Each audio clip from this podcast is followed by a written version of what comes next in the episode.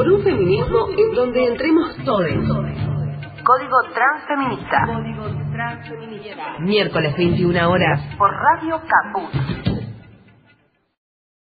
Te quería recordar que hoy es una luna muy importante, la última del zodíaco, y hay que quemar. Hoy hay que armar algo para quemar. Hacete un fueguito en donde sea, una velita.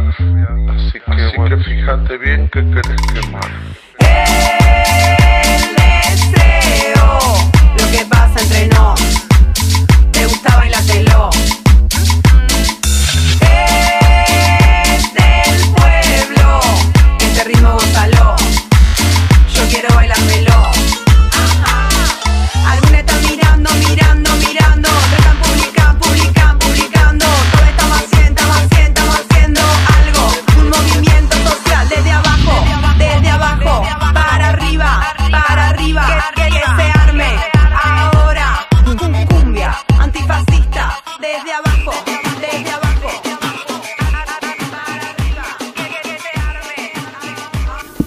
Charlando, por suerte, por segunda vez con Violeta Osorio, que ya habíamos entrevistado en una oportunidad. Ella es eh, activista feminista, integrante de Las Casildas, que es el Observatorio de Violencia Obstétrica, y es coautora del libro Mujeres Invisibles, Partos y Patriarcado. Nada más y nada menos que ese título ya da mucho que hablar, que preguntar.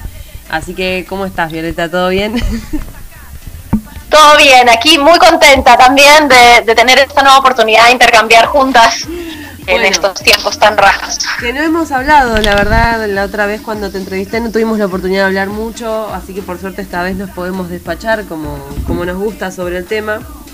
Eh, y bueno, la pregunta obligada, primero que nada, eh, es ¿cómo ves vos la situación de la violencia obstétrica con, con esta pandemia, no? Porque yo veo, por lo menos desde mi parte, eh, que realmente se están violando y violentando los derechos de las mujeres y de los partos y de los niños, ¿no? De los bebés también. Sí, la- realmente lo que nosotros podemos ver y lo que se puede decir es que la violencia obstétrica se ha recrudecido. O sea, hay una realidad y es que el sistema médico dominante en situaciones, digamos, de normalidad, por llamarlo de alguna manera, eh, su sello es vulnerar y violentar, ¿no? O sea, tiene el sello de la sobreintervención, del trato deshumanizado, de apropiarse de los cuerpos y los procesos.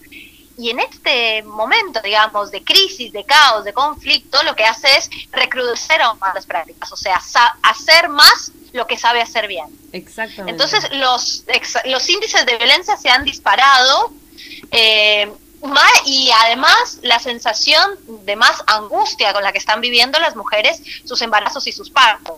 Digamos, angustia que no tiene que ver solamente con la situación que atravesamos, sino con un sistema que está siendo aún más expulsivo, más vulnerador y más cruel. Bueno, yo, me- yo lo primero te digo, lo primero que, mm, que me pasó, eh, desde ya me parece que tengo que explicar, ¿no? Porque desde qué lugar me paro, pero yo fui mamá hace eh, un año dos meses y la pasé horrible, de hecho ya hice la denuncia, bueno. Lo que nos pasa lamentablemente a la mayoría de las, de las personas gestantes eh, en, este, en este mundo que no está preparado para que eh, paramos naturalmente. Eh, y me pasó que, bueno, yo me quedé en varios grupos de, de partos vaginales después de cesárea y, de, de grupos de Facebook y inmediatamente pensé en todas aquellas mujeres que estarían por parir en este contexto, porque si siempre es difícil que te respeten, que no te violenten, que se respeten los derechos, ¿no? Eh, no me quiero imaginar cómo están aprovechando en este momento eh, esta cuestión como para eh, eximirse de toda culpa y cargo de todo de, de toda esta violencia eh, obstétrica que siempre generan. De hecho, me, me pasó que me desmoralicé un montón porque vi que en el Hospital Pena, por ejemplo, avisaron directamente por las redes sociales que los padres no iban a poder estar en las en los partos ni cesáreas eh, por la cuestión de la pandemia. Digo, ¿qué tiene que ver, no? Porque, digo, una norma de un hospital no puede estar por encima de una ley nacional. Claro, esa es la locura, digamos. Tal vez la esquizofrenia del sistema, ¿no? Esta, esta cuestión de que las instituciones se convierten en algo así como espacios de no derecho, ¿no? Hay una ley nacional, una ley nacional que regula el respeto, ¿no? O sea, estamos hablando de algo bastante básico y de sentido común. Eh, em, y sin embargo, en las instituciones, como que pisas, eh, cruzas el umbral de la puerta y, y puede pasar cualquier cosa y pueden hacer lo que quieran, amparados en cualquier criterio, que no es ni médico, ni científico, ni legal, sino sencillamente a nosotros nos parece que. ¿No? Y esto está muy en relación justamente con el patriarcado, con el hecho de que somos las mujeres las que estamos poniendo ahí el cuerpo y lo que se dirime son cuestiones políticas, o sea, tenemos o no tenemos derecho las mujeres a tener experiencias de placer, experiencias de bienestar, experiencias de salud en nuestra vida sexual y reproductiva, tenemos o no tenemos derecho a ser soberanas en nuestros cuerpos de nuestros procesos, de nuestras vidas. Eso es lo que está todo el tiempo, digamos, el sistema eh, poniendo en duda. Y no solamente está la ley, ha habido recomendaciones concretas que sacó el ministerio a raíz de esta situación, diciendo, bueno, esta situación no, no excede de ninguna manera los derechos, no hay evidencia que hable de que no se pueda parir acompañada, digamos, como poniéndolo siempre en términos de recomendaciones, ¿no? No nunca en términos de, eh, de alguna manera de exigencia, desafortunadamente. Pero aún así, eh, la, hay una gran cantidad de instituciones que han salido a decir, no nos importa, acá no se van a cumplir los derechos. Y es tan impune que lo ponemos en las redes, escribimos un comunicado, lo ponemos, o sea, como de un nivel de impunidad que, que, es tremendo. Es terrible, aparte en un momento en donde una no tiene... O sea, tenés una fuerza eh, increíble, tenés, no sé cómo explicarlo, tenés por un lado un empoderamiento gigante, pero por otro lado una vulnerabilidad total, ¿no? Digo, es como, es muy difícil explicar el estado eh, de una persona gestante en el momento de parir, pero no deberíamos estar peleando para que se nos respete justo en ese momento. Y además lo que yo veo, ¿no? Además del patriarcado, por supuesto, que, opera de esta manera sobre nuestra eh, salud sexual y reproductiva, yo veo también que el problema sigue siendo y continúa una y otra vez siendo la patologización del parto y del embarazo. Porque digo, ¿qué tiene que ver?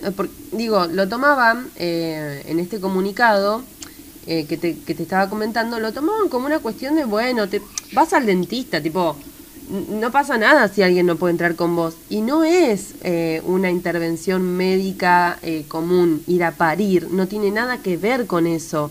¿Cómo vos no vas a poder elegir con quién estar en un momento así? Yo no sé si es que no lo dimensiona la sociedad todavía, yo no sé si es que es alienación, si es comodidad, si es conveniencia, yo no sé cómo nombrarlo porque me llama poderosamente la atención que haya todavía un sector tan grande de la sociedad que tome el parto como una patología, como algo que está totalmente institucionalizado. Em, no sé, me llama poderosamente la atención que puedan seguir patologizándolo después de toda la lucha, ¿no? De feminista y de toda la lucha eh, de, organizaciones como las Casildas, em, como la Consavic. realmente no, no puedo comprender del todo em, la raíz de esto. Y me supongo que vos quizás tenés tu teoría ya formulada, ¿no? Con el libro que, que, has escrito, me imagino que debes tener tu postura como para explicarnos quizás de alguna forma todo este, toda esta sintomatología de la sociedad. Sí, yo creo que hay muchas de las cosas que acabas de nombrar que están, digamos, que están en este entramado. Lo primero es entender que la violencia obstétrica no es un problema médico y científico. O sea, Ay, se corta. O de que los médicos todos justo damos. ¿Me estás escuchando ahí? Sí, ahí sí. Hola. Sí, sí, sí, te escucho. Hola, eso. Eso, o que, o que da la casualidad de que todos los que estudian medicina son personas perversas.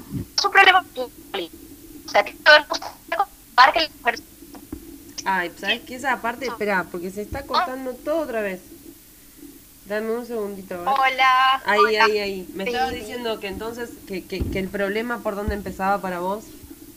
Claro, el problema es cultural y político, o sea, tiene que ver justamente con el lugar que las mujeres ocupamos en, este, en esta sociedad y sobre todo las mujeres madres, ¿no? A la disputa por nuestra capacidad sexual y reproductiva, no solo que reproduzcamos la especie, sino que criemos hijos aptos para vivir en este sistema, o sea, que sean buenos soldados. No, eh, que sucede en la sala de parto es más que todos tenemos, y es como la imagen fotográfica sucede en la radiografía. Una mujer acostada, con las piernas abiertas, posiblemente atada, mirando al techo, los genitales expuestos, con un montón de gente alrededor que ingresa a su cuerpo, por vena, pero también por sus genitales, eh, que tiene derecho a tocarla, medirla, pesarla, sentársela encima, acostársele, golpearla, o sea, tiene cualquier... Eh, que además se le dice que aquello que está sufriendo de vulneración es culpa, no te estás portando bien, estás muy angustiada, no empujas bien, ¿no? Mm, Todo eso que sucede y eso es la radiografía Hola. lugar. No pasa nada, no pasa nada. No, sí, es que tal cual, o sea, y a mí lo que más me, me llama la atención eh, Digo, ¿cómo puede ser que a, las, a los ojos de la sociedad esto les parezca normal? Esto les parezca lo más natural del mundo. O sea, que alguien pueda acostarse encima tuyo, meterte mano por donde sea, sin consultarte. Bueno, no, ¿qué digo? Eh, vos estabas comentando esta cuestión em, que... Digo, tienen todo el derecho del mundo, ¿no? Para, para, va, no tienen el derecho, pero digo, están legitimados socialmente para violentar nuestros cuerpos por dentro, por fuera, desde todos los lugares posibles. Y digo, hasta atarnos a una camilla. ¿Y cómo puede ser que a los ojos de la sociedad esto sea normal? Sí. Creo que una de las cosas más perversas de cómo funciona el sistema es justamente que la violencia hacia nosotras, eh, situaciones incluso que se podrían definir como tortura, ¿no? asumen no solamente como normales, sino incluso como sanas y saludables. O sea, a todo el mundo le parece que eso es un parto, que mm. está bien y que menos mal sucede así. Menos mal, eso es lo tremendo, el menos mal sucede así.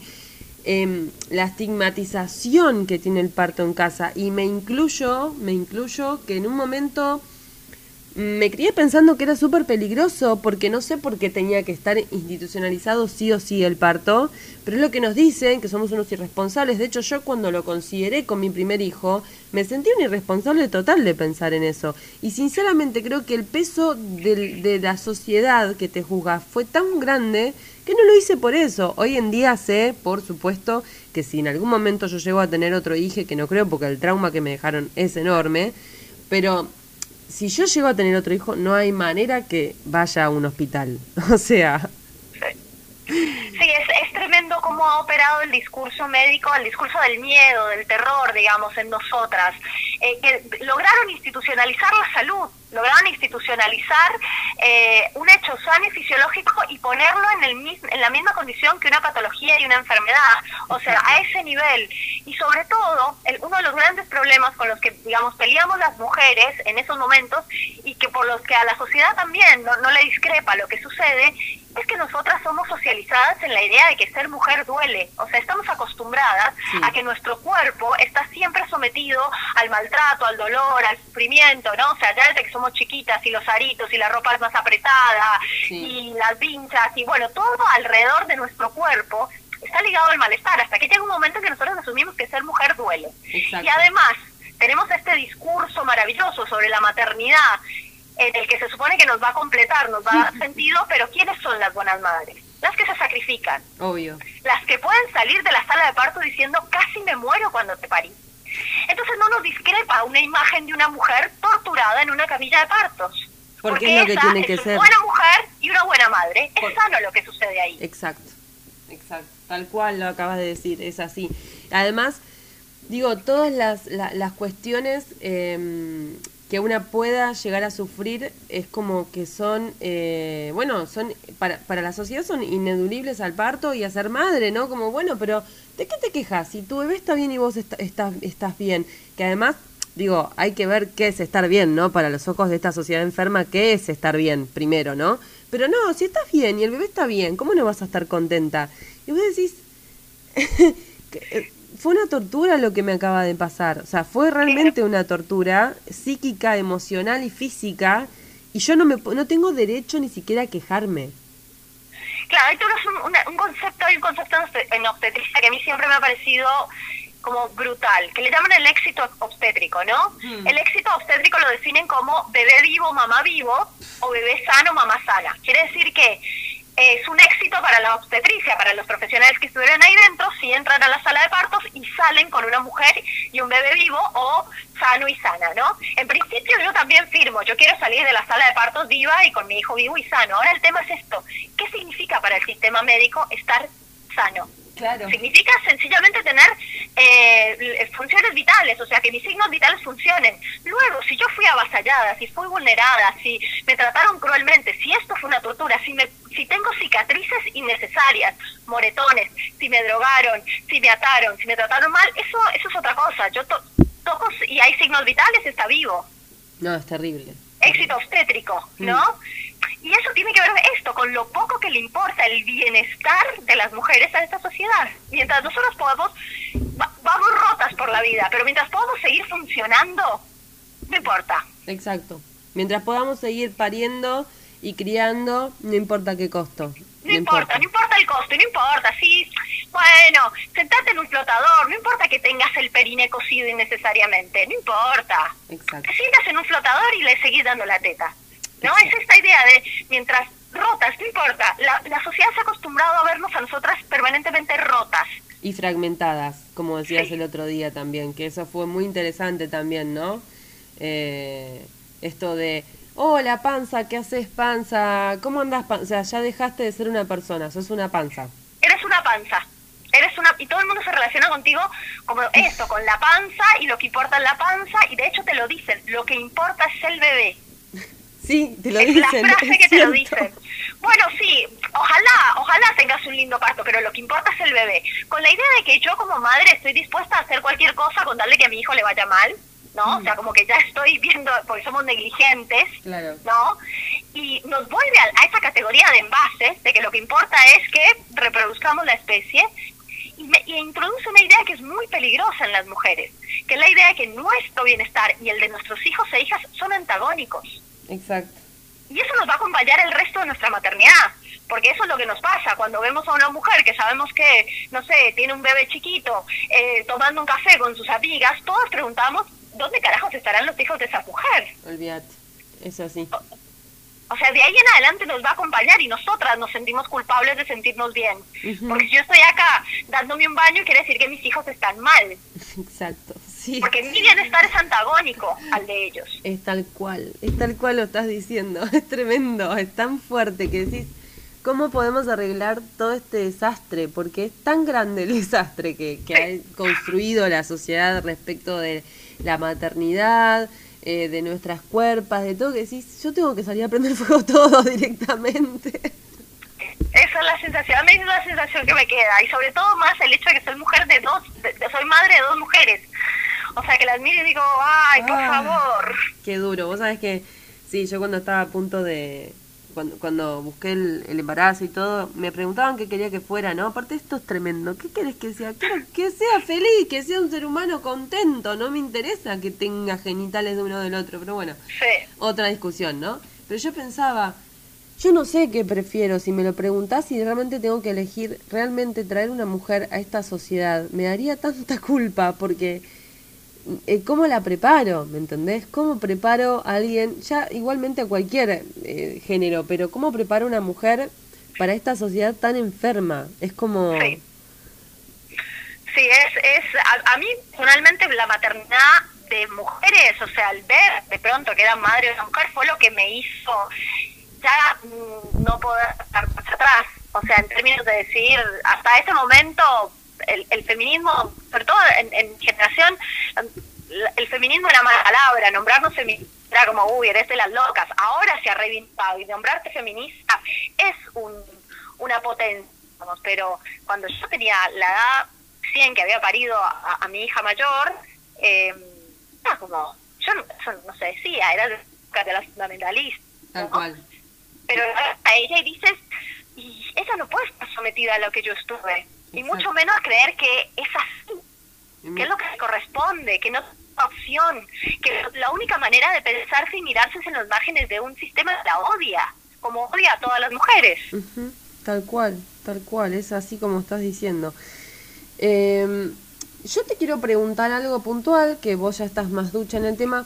¿Con qué se sostiene la idea de que una mujer puede estar atada en una cama ¿no? Que digo, ¿de, ¿de dónde sostienen el argumento de que esto está bien para parir? Básicamente lo que plantea es eso, que como en ese, en ese momento no eres dueña de ti, ¿no? Cuando yo, mi experiencia es que nunca he sido más dueña de mí que en el parto de mi segunda hija, ¿no? Pero la, un poco la idea es eso, que no eres dueña de ti, eh, puedes eh, generar movimientos involuntarios que atenten contra tu salud y la de tu hijo o hija. O sea, vaginal, que golpees con las piernas la partera, que la que las piernas, no sé, para no dejar salir a tu hijo. Como esa idea, ¿no? De que el cuerpo es medio, medio caótico y medio problemático.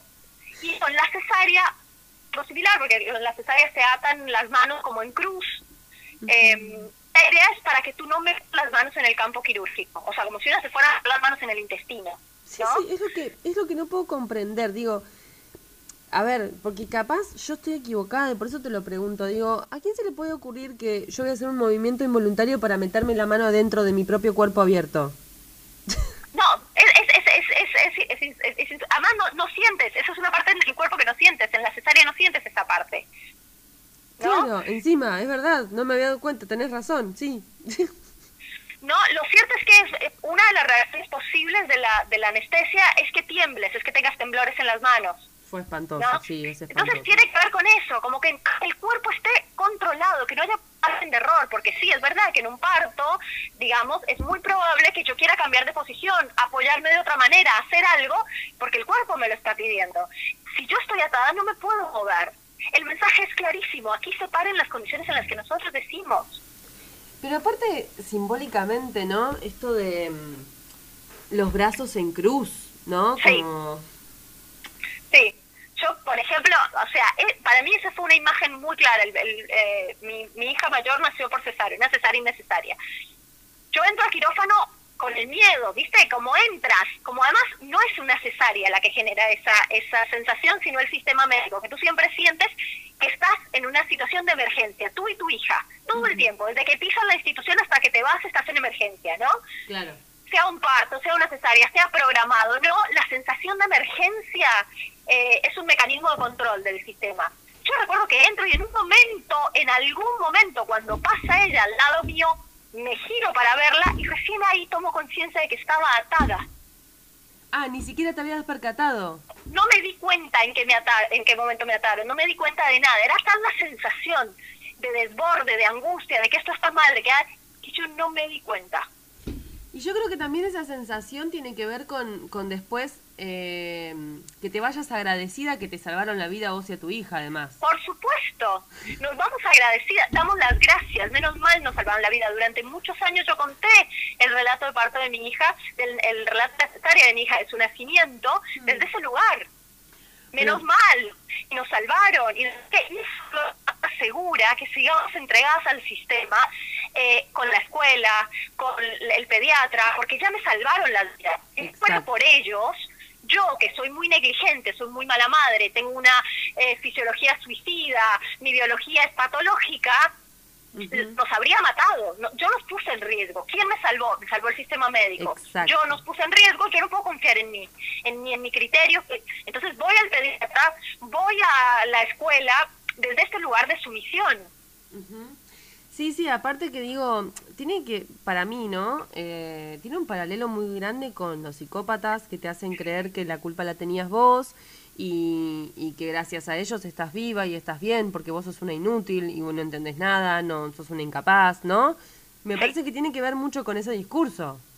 Claro, absolutamente. Por eso te decía, digamos, todas las situaciones de violencia machista que uno puede identificar, las puedes ver operando en la, en la obstetricia dominante, con la dificultad de que ahí no las vemos, ahí las consideramos normales, ahí nos parece saludable, pero son todas las mismas, la cultura de la violación, el acoso, el, circu- el circuito de maltrato, todas las cuestiones están ahí puestas, el paternalismo, todas. Exacto. pero socialmente aceptamos que en este contexto está bien, porque es un parto. Es así, es así tal cual. A mí me pasó que mm, yo casi pierdo el útero y cuando salí de la cesárea, eh, innecesaria por supuesto, por falta de progreso, en una inducción Sí. salvajísima, salvajísima, eh, apenas abrí los ojos, temblando, no entendía nada, estaba drogadísima y el médico me dice, casi tenemos que sacarte el útero, pero te lo pudimos salvar. Y yo, que por suerte, no sé, a veces uno detesta saber, igual por momentos preferiría no saber, porque uno se iría agradecido por la vida y feliz sin saber que todo está tan mal, ¿no? Pero por suerte que ya había, me había como, y eso que había, eh, me había instruido bastante al respecto del parto, de- de- del parto eh, fisiológico, respetado de mis derechos. Eh, cuando me dijo así, me dijo, te lo pudimos salvar. Y yo sabía que ellos eran los, los, los que habían eh, atentado contra mi salud y que eran los que habían hecho que casi me tuvieran que quitar el útero. O sea, Sí. es tan eh, enfermizo, ¿no? El discurso y además el lugar en donde estamos, donde no puedes contestarle nada a ese médico, donde vos estás totalmente eh, en sus manos, eh, no podés defenderte, no podés discutir, no podés, digo, hay una desigualdad de condiciones y hay un... em, hay, un, en ese momento hay una asimetría muy grande de poder. Sí, la brecha de poder es enorme entre ellos y nosotros en ese momento es enorme y es resulta insalvable. Y además acá hay esto que, que tú dices, es, muy interesante como solo a las mujeres se nos enseña a amar y agradecer a nuestro profesor. O sea, el mecanismo de la socialización de las mujeres. Amamos a los violentos. Exacto. Digamos, se nos enseña a, a- se nos enseña a estar con ellos y nos, nos enseña a agradecerles, ¿no? Seguro que le eso- gustás. Eh, Viste que cuando a una nena le tiran del pelo en la escuela, lo primero que te dice tu, tu madre es, bueno, porque seguro que le gustás. le gustas y así entonces luego nos, nos, nos- expuestas a ese tipo de situaciones nos sentimos en, el- en el mismo lugar no varía la relación nos sentimos igual no Eh, esto sí la, la brecha de poder en esos casos es enorme y el problema es que seguimos haciendo como el juego al sistema poniendo la mirada sobre la víctima, poniendo la mirada sobre las mujeres. O sea, lo que hacemos es generar un de las cosas que tenemos que hacer las mujeres para evitar la violencia obstétrica. ¿no? Entonces tienes que informar bien y tienes que conseguir un, un obstetra así y tienes que pagar un parto así y tienes, ¿no? Como si en mis manos estuviera acabar con un problema que generan ellos. Sus prácticas nunca se ven cuestionadas. Se ven cuestionados si yo me informé lo suficiente o no. Como cuando cuestionan no si teníamos la pollera muy corta. Y como cuando cuestionan qué hacíamos a las 3 de la mañana ahí, qué hacíamos con la pollera tan corta. Es el mismo mecanismo. Llevaba la pollera muy corta, no me informé lo suficiente. ¿No? Y acá el problema es que entonces otra vez la mirada está sobre nosotras. Siempre. Se juzga a nosotras por lo que hicimos o dejamos de hacer. Y ellos siguen impunes. Lo que ellos hicieron, sus prácticas violentas, vulneradoras, eh, crueles, sí, sin ser miradas. Como además es muy loco pensar que yo solo con información puedo cambiar a un violento. Tal o cual. sea, alguien que tiene prácticas violentas es como pensar que si espero a mi compañero con el mate calentito, a mi compañero golpeador no me va a golpear. Claro. Es obvio que en alguno me va a golpear. Vos sabés que a mí me, a mí me arrastra una gran culpa como a muchas mujeres que, que eh, pensamos, ¿no? Durante tanto tiempo luego de las innecesarias.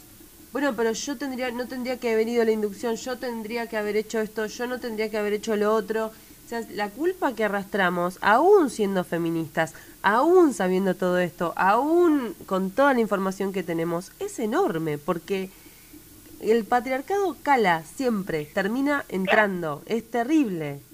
Claro, y eso es, ese es el, uno de los grandes mecanismos que tiene justamente el patriarcado para mantenernos bien alineaditas, es la culpa. Porque la culpa nos lleva a la vergüenza. Sentimos vergüenza, o sea, yo siento vergüenza por haber dicho ese día, sí, vamos a quirófano. Siento vergüenza, ya han pasado 12 años. Tengo mucha información y tengo mucho elaborado, y sin embargo siento vergüenza. Y el problema es que la vergüenza nos paraliza, pero nos impide hablar entre nosotras. La vergüenza nos impide exigir, porque en algún punto sentimos que nos portamos mal, y si me porté mal, me lo merezco, porque no hice lo suficiente.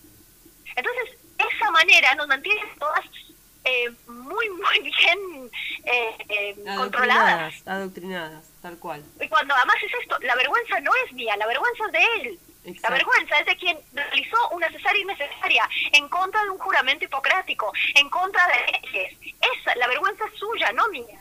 pero la vergüenza la vivo yo, el señor ni se ha enterado de esto. Es terrible, es terrible, es, es tal cual lo estás diciendo. Eh, eh, encima que tenemos que lidiar con que nos juzguen si queremos parir en casa, nos juzgan si vamos a un hospital, nos juzgan si pudimos dilatar, nos juzgan si no pudimos dilatar, nos juzgan porque dijimos que sí al quirófano. Además de todo eso, tenemos que lidiar con la propia culpa, ¿no? De todo, de toda esta, es- esta catarata de mensajes, ¿no? Que, que nos tiran. Eh, yo no sé realmente por qué el Estado no hace más, eh, por qué la sociedad no hace más. Realmente no me lo puedo, no, digo, no, no me lo puedo explicar. O sea, yo sé que la gente es súper alienada, lo sabemos, eh, que cada vez que yo hablo de, de mi innecesaria para militar al respecto de la violencia obstétrica, la gente se incomoda, la gente le parece que nunca es para tanto, que estás exagerando un poco, ¿no? Eh, pero digo, está a la vista de todos, yo creo, de todos y de todas. eh, o somos las únicas que lo vemos. No, no sé, no, no me puedo entender eso. Es como muy loco. que sí, no, lo vemos todos, pero a, todo, pero a la gran mayoría nos parece normal. Ese es el problema y eso, es- eso es lo difícil. O sea, la violencia obstétrica hasta hace no muy poco no se consideraba un tema del feminismo. Hasta hace no muy poco no se consideraba un tema que fuera importante para dar políticas públicas. Porque, eh, y a mí, para, para mí aquí, esto es como esas cosas en las que uno dice, tenemos que poder darnos cuenta de qué es lo que se está jugando. Decimos patriarcado, patriarcado es el gobierno de los padres. O sea, son ellos, es el padre el que gobierna. Si el padre está en la punta, quiere decir que la madre tiene que morir. La única manera de que él tenga el reinado es que yo muera. Todo está hecho, o sea, la guerra es contra las mujeres madres, sobre todo. ¿no? Es. Y esto lo podemos ver en el hecho de que tal vez de las cuestiones más sistemáticas, violentas y tortuosas que atravesamos las mujeres es el nacimiento de nuestros hijos e hijas. Y acá y en cualquier parte. Digamos, no es una cuestión política que uno diga, bueno, hay mucha violencia sobre las mujeres en términos de violaciones en tal lugar. No, esta es una torta cotidiana que atravesamos las mujeres Exacto. que además se nos cuenta como que va a ser el mejor día de nuestras vidas. Sí, tal Por- cual. La fractura interna es mucho más grande porque yo me preparé para el mejor día de mi vida, no me preparé para lo que pasó. Y tenía que estar feliz después de eso. Encima. Porque yo soy una buena madre y porque yo estoy radiante de maternidad. Toda la vida me dijeron que iba a estar radiante de maternidad. ¿No? Entonces sí, se ve. Pero primero, el que nuestros cuerpos sean sometidos a torturas, el que nuestros cuerpos sean invadidos, y no es para tanto. Mientras funcionando, no es para tanto. Michelle Oden lo dice, ¿no? Para cambiar la forma en la que vivimos tenemos que cambiar la forma en que nacemos, ¿no? Sí. Eh, creo que todo empieza por ahí. Eh, creo que, que, que, que una de las violencias más solapadas, o creo que las dos violencias más solapadas de las mujeres es la violencia económica y es la violencia obstétrica. Y, y es tremendo porque yo creo que no soy la única, lo he leído, no soy la única que, que se considera ultrajada en esta situación. Eh, realmente una se siente ultrajada, se siente como si la acabaran de violar cuando termina de, de, de, de parir, no, porque ni siquiera es parir. Yo no sé cómo nombrar todavía el día que me sacaron a mi hijo de la panza, realmente no lo sé. Eh, el día que nació, ¿no? Digamos. eh, es, es muy fuerte, es muy fuerte, porque aparte es muy fuerte que una piensa, bueno, quizás es porque no son madres y no pasaron por eso, las que no se dan cuenta, las que las que siguen, digamos, de, de, de, de ese lado del portal todavía. Y me pasa que el otro día leí una señora que decía, a mí me parece perfectamente normal que no dejen entrar al padre. Yo tuve a mis cuatro hijos sola, lo más bien, y el padre no vino hasta el segundo día de parida. Y yo no- me, me dio una tristeza por esa mujer, ¿no? Porque digo, ni siquiera se da cuenta lo mal Sí. que está, lo que me está diciendo. Pensamos y lo naturalizamos incluso la, la, la misma violencia que nosotras eh, recibimos. O sea, ni siquiera es que yo digo que el nacimiento de tu hijo no fue para tanto, no es que digo que el de mi hija no fue para tanto. Exacto. O sea, naturalizo absolutamente la violencia y para esto también somos educadas, digo, para naturalizar, tolerar y, y de alguna manera eh, normalizar la violencia que vivimos y decir que, que no es para tanto, que Bueno, nada, son cosas que pasan. ¿Por qué? Porque ser mujer duele. Aprendimos eso. Y si no te sacrificas, no eres una buena madre. Eso lo sabemos. Entonces, tenemos cierto orgullo en poder contar todas las veces en que hemos estado a punto de morirnos por nuestros hijos e hijas. Ah, no sí, es tremendo. el de una maternidad elegida, por supuesto, Para y donde empezar. realmente nos podamos ver como mujeres gozosas en esa maternidad. No, sí, es como cuanto más sufriste y cuanto más estuviste al borde de la muerte, mejor madre sos, ¿no? Exacto. Es, es, es terrible, es terrible.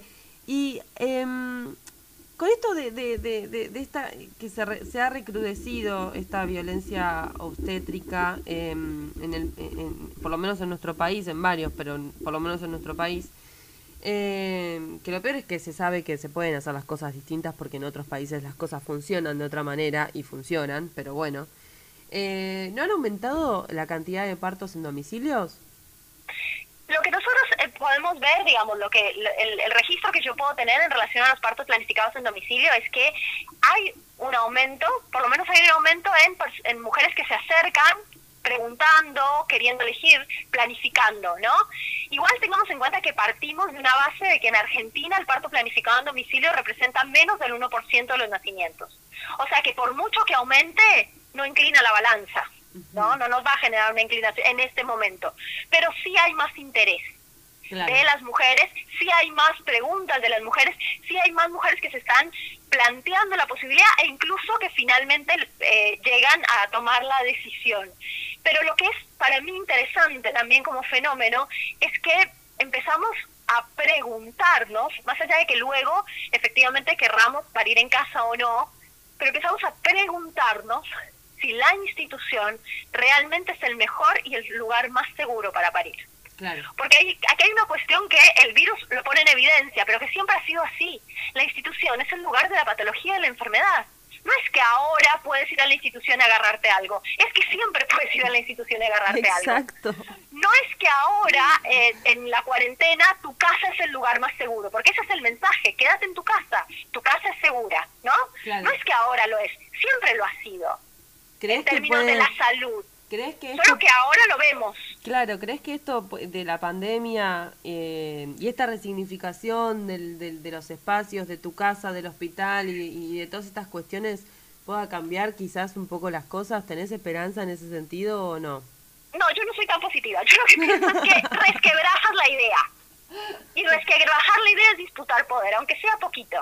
Claro. ¿Entendés? O sea, siento que se genera una disputa de poder, que puede haber efectivamente mayor aumento en el índice de partos planificados en domicilio, seguro, y que eso significa mucho para cada familia que lo elige, seguro, es como otra, otro punto de partida. Pero a nivel social creo que el que empecemos a, a preguntarnos si realmente la institución es o no es un buen lugar, porque ahora le tengo miedo a entrar ahí, me parece que es una pregunta que disputa poder, Claro, que la dejamos, por ejemplo, por lo menos la dejamos picando.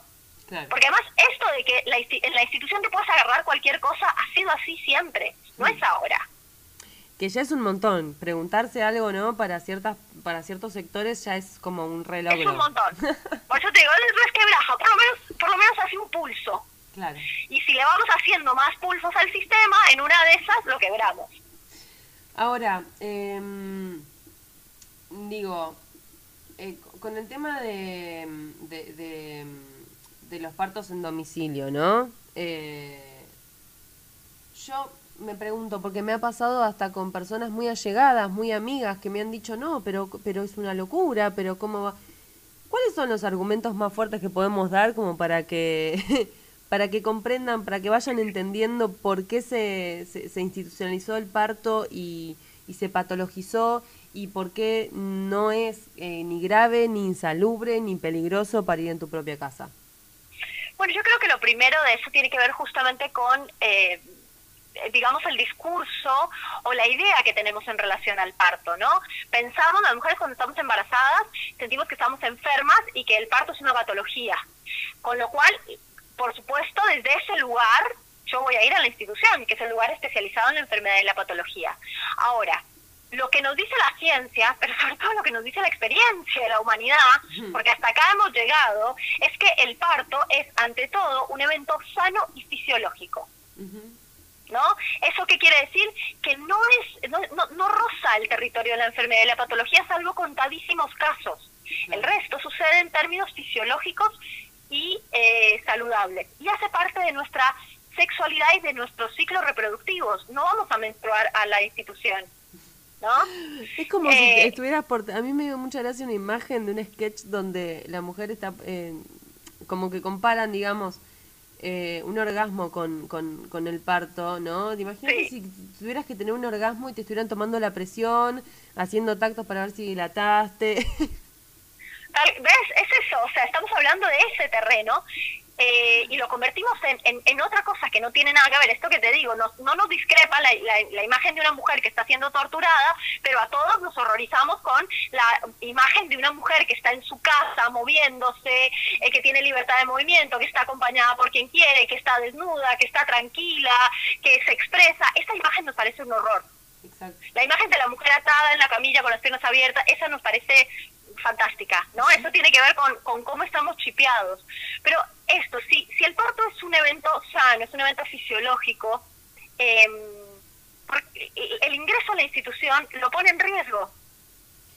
Pasa que el problema es que eh, la medicina occidental se ha inventado tanta cantidad de argumentos y falacias para justificar lo que hacen que es muy difícil. A mí me pasa que yo pregunto cada vez que, que conozco una cesárea sin, sin increpar, sin, o sea, no estoy evangelizando gente porque la verdad que debe ser bastante molesto. Si quien no quiere saber, no va a saber porque yo le diga. Pero sí me tomo el trabajo como de hacer una pequeña encuesta para mí de preguntar, che, ¿y por qué fue la cesárea? No, no, sí, fue porque tenía dos vueltas de cordón. No, no, sí, fue porque tal... Como han inventado tanta cantidad de estupideces respecto de las cesáreas, no, porque mm, pesaba más de cuatro kilos, me iba a romper toda, como si la naturaleza no fuera sabia, como si... Digo, ¿cómo pensaban que parían antes las mujeres antes de la cesárea? Que te morías, si tenías un bebé de más de cuatro kilos, no sé, de- te partías ahí en, el- en, en el lugar. Pero además hay, digamos, hay cuestiones históricas que uno puede mirar. Eh, efectivamente, hay un descenso de la morbimortalidad, le llaman, que quiere decir esto, el que las mujeres y los bebés se mueran o tengan complicaciones durante el nacimiento. Hay un descenso en un momento de la historia que coincide en términos temporales con, el, con la institución, ¿no? Pero que no tiene que ver con la institución, sino que tiene que ver con qué? Con las mejoras en las condiciones de vida Claro. Si yo me alimento mejor, si yo tengo agua potable, si yo tengo eh, ciertos requerimientos de higiene, de temperatura en mi hogar, es obvio que tengo más probabilidades de vivir. Claro. Y también con el, eh, el invento de ciertas cuestiones que tienen que ver con lo médico, pero que no están atadas a una institución, como por ejemplo el uso de antibióticos. Claro. ¿no? O ciertas cuestiones que en las que se fueron, eh, que tienen que ver eso, con poder tener un detector, como con ciertas cuestiones que hacen, pero que no están atadas a la institución. Sino que es- esas mismas cosas suceden en una, en una, en una casa, en un nacimiento planificado en domicilio, hay equipo profesional que asiste y hay insumos para acompañar ese nacimiento en caso de que se necesiten, que dato nada menor, se suelen vencer esas drogas, por ejemplo, esos fármacos.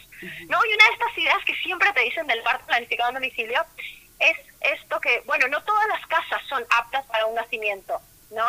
En casa, lo Sí. cual es real. Pero el problema no es del modelo, el problema es de una sociedad capitalista que hace que haya gente que no viva en condiciones dignas. Exacto. Si una casa no está en condiciones de recibir un nacimiento, No está ¿por en condiciones de vivir tampoco, claro. Que- ¿por qué pensamos que va a estar en condiciones de, de vivir esa familia y de recibir a recién nacido dos, o- dos días después? No es que vuelve a los tres.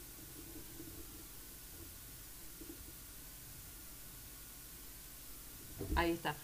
Sí, Ahí eh, es, eh, o sea, ¿cómo podemos pensar que esa casa está, digo, ahora que, que, me, que me decís esto, el problema es que si revemos esta idea, se cae todo un sistema con ella. O sea, eh, se tocan tantos intereses y tantas, eh, tantas cuestiones tan arraigadas, ¿no? tan naturalizadas, que yo creo que por eso incomoda tanto que se hable de todo esto, evidentemente, porque tenemos que hablar de capitalismo, tenemos que hablar de las condiciones de vida, de igualdad de derechos, ¿no? Tenemos que hablar de un montón de cuestiones que obviamente el poder hegemónico nunca va a querer que sean tocadas. Por supuesto, tenemos que hablar, por ejemplo, de cuánto los laboratorios controlan nuestra vida, Claro. ¿no? Porque eh, es un gran negocio para los laboratorios, es un gran, o sea, el nacimiento institucionalizado es un enorme negocio, porque ha- donde hay salud lo tratamos como una enfermedad, pero no como cualquier enfermedad. Todas las que hemos entrado a una institución en situación de parto sabemos que el despliegue es enorme, en personal, en insumos, en descartables, ¿no? Hay como un despliegue grandísimo. Y entro yo y facturo dos, porque facturo yo y facturo mi hijo hija. Y, Es un enorme negocio. Bueno, yo cuando, Enorme. cuando he dicho esto me han dicho, bueno, no, pero ¿qué va a ganar el médico si total es del Estado? No no le pagan por cesárea al médico del, del hospital del Estado. ¿Qué digo, entonces qué cómo cómo explicamos eso, no? Porque Claro, ahí es, es interesante porque hay, digamos, hay disputas entre lo que es el sistema público y el sistema privado. ¿no? En el sistema privado nos es mucho más claro ver el negocio que hay atrás y cómo se maneja eso. En el sistema público decimos, no, pero es lo mismo. Bueno, acá hay ciertas cuestiones que tienen que ver con el tiempo es dinero, ¿no? O sea, yo, eh, un parto puede llevar muchas horas. Y cuando hablamos de muchas horas no hablamos de cuando las mujeres dicen estuve un montón de tiempo, como cinco horas. No, un parto puede durar Días. días. Vamos a estar 24 horas.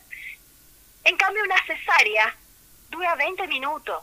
claro. Una cesárea me permite organizar el tiempo de la institución y me permite también organizar el tiempo del profesional. Así yo puedo todos los domingos cenar en casa. Exacto. ¿No? Y entre el- en el sistema público, que son las guardias, digamos, existe una cuestión eh, de dejar limpia la guardia. Es como un código. Ah, mira. Dejar limpia la guardia es no me dejes a nadie. Dios. Entonces, por eso, cuando se va acercando el cambio de guardia, empiezan a desfilar las intervenciones para generar que la guardia esté limpia para el siguiente turno, porque es como, es- está mal entre compañeros hacerse eso, ¿no? Es como dejar Es- eh, es como dejar a alguien eh, eh, como cuando hace el cambio de horario un mozo, ¿no? Bueno, eh, fíjate si me puedes despachar para que no me dejes la bacha sucia. No, No, me dejes la bacha sucia, déjala limpia. Y lo que también funciona mucho en el sistema médico, en el sistema público, es la necesidad del giro cama. O sea, es decir, que necesitamos que haya camas disponibles. Claro. No podemos tener a una mujer en sala de parto un montón de tiempo porque si llega otra hay un, un número limitado de salas de parto, hay un número limitado de profesionales, hay un número limitado, o sea, digamos, el sistema público trabaja dentro de la limitación. El problema es que la limitación la pagamos nosotras Claro, necesito apurar el parto para que para que se dé el girocama. O sea, para que yo saque una y entre otra. Bueno, es que, mm, digo, no es que, que hablamos de personas perversas puntualmente. Sería muy fácil, ¿no? Si habláramos de personas puntualmente perversas. Es todo un sistema perverso que tiene a todas estas, a, a todos estos profesionales eh, alienados a eso, que no entiendo cómo no se dan cuenta. Realmente no puedo entender cómo no se dan cuenta de lo que hacen, pero bueno, estarán sus conciencias, qué sé yo, ellos verán. Eh, pero es esto, es el parto es la carrera contra el tiempo, ¿no? Porque yo me acuerdo de pelear por tener tiempo. Somos un envase con vencimiento. Dejamos de ser personas para ser envases con vencimiento. Y nuestro hijo también tiene vencimiento, ¿no? Eh, es así de clarísimo, me lo acuerdo. Como la pelea contra el tiempo. Punto. Por favor, dame tiempo. Por favor, te pido un día más. Por favor, te pido dos horas más. Es terrible. Claro, en un proceso que eh, lo que está comandado por la fisiología no tiene tiempos. O sea, digamos, no, no se puede medir en tiempos. No puedes decir, tienes una hora para dilatar o si no, no existe eso. Pero el tiempo es dinero. Entonces, aunque en el sistema público no lo veamos tan claro, porque no veo cómo se recibe el dinero, sí está en las bases de un sistema capitalista.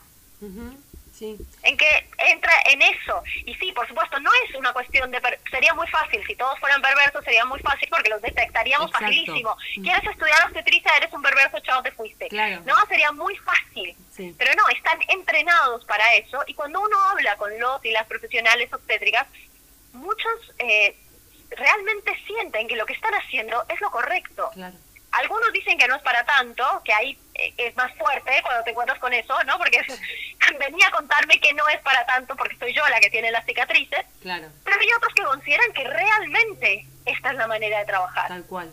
Sí. Realmente esto es, es, el, es esto es un parto, esto es un nacimiento y así tiene que ser y te salvamos la vida. Es terrible. ¿No? Mm. Y bueno, esto, el, el, el, el AMBO el guardapolvos blanco da mucho poder y nadie quiere perder poder. Entonces también por eso nos es difícil mirarnos realmente. ¿eh? No queremos per- perder el poder que tenemos y ser profesional de la medicina en este sistema es tener un montón de poder y estar social y legítimamente avalado. Muchísimo, es Y muchísimo. nadie quiere perder eso. Por eso es que es tan perverso que se nos exija a nosotras que cambiemos el sistema. Bueno, mí Que se nos exija a nosotras que nos, nos, nos informemos bien. No, Claro. son ellos. A mí me dio gracia porque cuando fui a un, a un encuentro después de ver una película, estábamos hablando sobre la película Parir, que está buenísima, se la súper recomiendo. Eh, me tuve que ir directamente porque una señora dijo, bueno, pero las chicas, ¿por qué acceden? Las chicas, ¿por qué, por qué se dejan tocar? ¿Por qué se dejan intervenir? ¿Por qué se...? de-?" Y era como decirle a alguien que lo violaron, ¿por qué te dejaste violar? ¿Por qué te dejas tal cual? O sea, Tal cual. encima la culpa es nuestra, encima. O sea, Y además es esto, es hora de que empecemos a decir que lo que sucede en las salas de parto es violación y es tortura, no es otra cosa. No es un mal parto, no es un poquito de violencia, es violación y es tortura. claro, sí. Entonces sí, no me pueden decir a mí cómo fue que... Lo que pasa No, es que bueno. reconocerse, reconocerse violada, reconocerse violentada, tampoco es fácil. ¿no? Yo digo, creo que las mujeres quizás también quieren verlo con la venda en los ojos para no reconocer tanto dolor que hay adentro, ¿no? Tal cual, porque además eso nos lleva nuevamente al siguiente problema, que ya lo hemos hablado. Yo me reconozco violada y algo habré hecho. Claro, O sea que tengo que encima de cargar con mi dolor, con la culpa y con la vergüenza. tal cual. Sí. sí, Entonces sí. es mucho. O sea, es mucho. Déjame, déjame tranquila. Si total rota, funciono. Es tremendo. Eh, Viole, bueno, estamos llegando casi al final. No, la verdad se me pasó como agua. Eh, da para hablar un montón más, la verdad, sinceramente.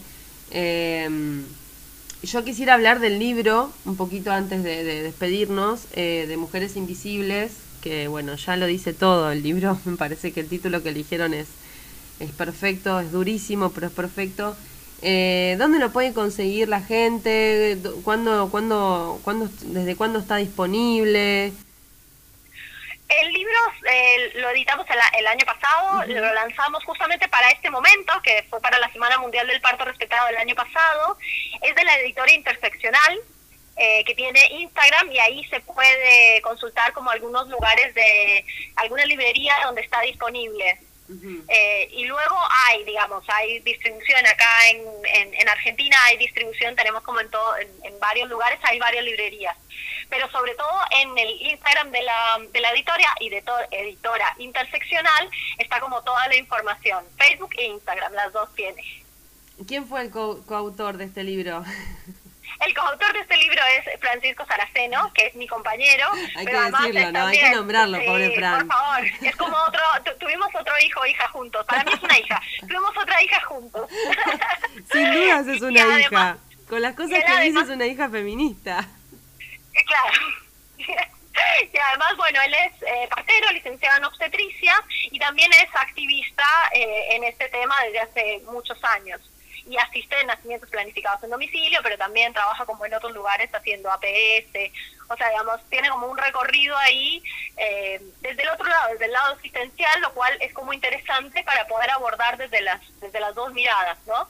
Pero no desde el lado asistencial para decir, pobres las condiciones en las que vivimos. Para eso escribimos otra cosa, Claro. sino poder entender cómo opera ese sistema dentro de ellos y poder ponerlo en cuestión, ¿no? Desde adentro, eh, no para justificarlo, sino sencillamente para verlo. Bueno, me encanta, lo quiero, lo voy a conseguir. Eh, la información es poder, es poder la información de todas formas, por más que obviamente no haga que se solucione el, problema ni que nosotros tengamos la, la, la solución para este gran problema. eh, pero bueno, es, es uno de los pasos, informarse es muy importante para no pensar que nos salvaron la vida cuando salimos de los, de los quirófanos, ¿no? Tal cual, poder mirarnos de una manera distinta y esto, y poder empezar a construir soberanía sobre nosotras. O sea, el que nosotros no tengamos ni idea de cómo funcionan nuestros procesos sexuales y reproductivos, que no tengamos ni idea de cómo funciona nuestro cuerpo, no es un error, es política. Exactamente. Bueno, Viole, espero. Vamos a hacer alguna otra entrevista hablando de algo puntual que quiera la gente, así que si te parece, podemos estar en contacto para eso. Y obviamente, cuando Sí, se termine la pandemia, los quiero que vengan a, a la radio en persona y que estemos ahí charlando una hora como corresponde, eh, que me encantaría. Así que muchas, muchas gracias por tu tiempo. Un beso para Fran y un beso muy grande para vos. Eh, felicitaciones por todo el activismo que tenés a cuestas, por, por desvivir tu, tu, tu existencia con esta lucha eh, que es muy, muy importante y muy invisibilizada. Ay, muchas, muchas gracias a ti, muchas gracias por el espacio, la verdad que me encantó, me encantó este intercambio, conversar contigo y cuando quieras, por supuesto, acá estamos, nos Bueno. encanta, nos encanta, gracias. Muchas gracias, Viole. Un abrazo gigante. Para ti, un beso muy, muy grande. Besote.